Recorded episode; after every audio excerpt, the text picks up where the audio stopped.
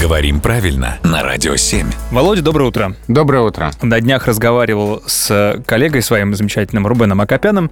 Он употребил в разговоре слово «колготиться».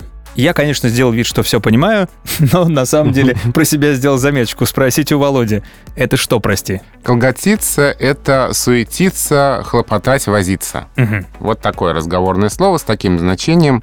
Интересное происхождение. Вот колготиться похоже на колготки, да? Исключительно. Я и хотел ск- спросить, это глагол от слова «колготки»? Колготки — это из чешского языка, Ага. а колготиться от слова «колгота» — беспокойство, ссора. Есть такое слово в русских диалектах. И, скорее всего, оно восходит к тому же корню, что и слово «оголтелый». М, То есть что-то такое диалектное, мгм. с колготками не связанное. А я уж думал, мы с тобой сейчас будем придумывать глаголы от разных предметов одежды.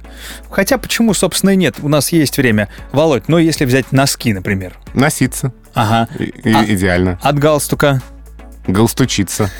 Тоже хороший глагол. Прекрасный глагол. Т- Хватит тут галстучиться уже. Да. Володь, давай перестанем с тобой густучиться и на этом закончим сегодняшнюю рубрику. Спасибо.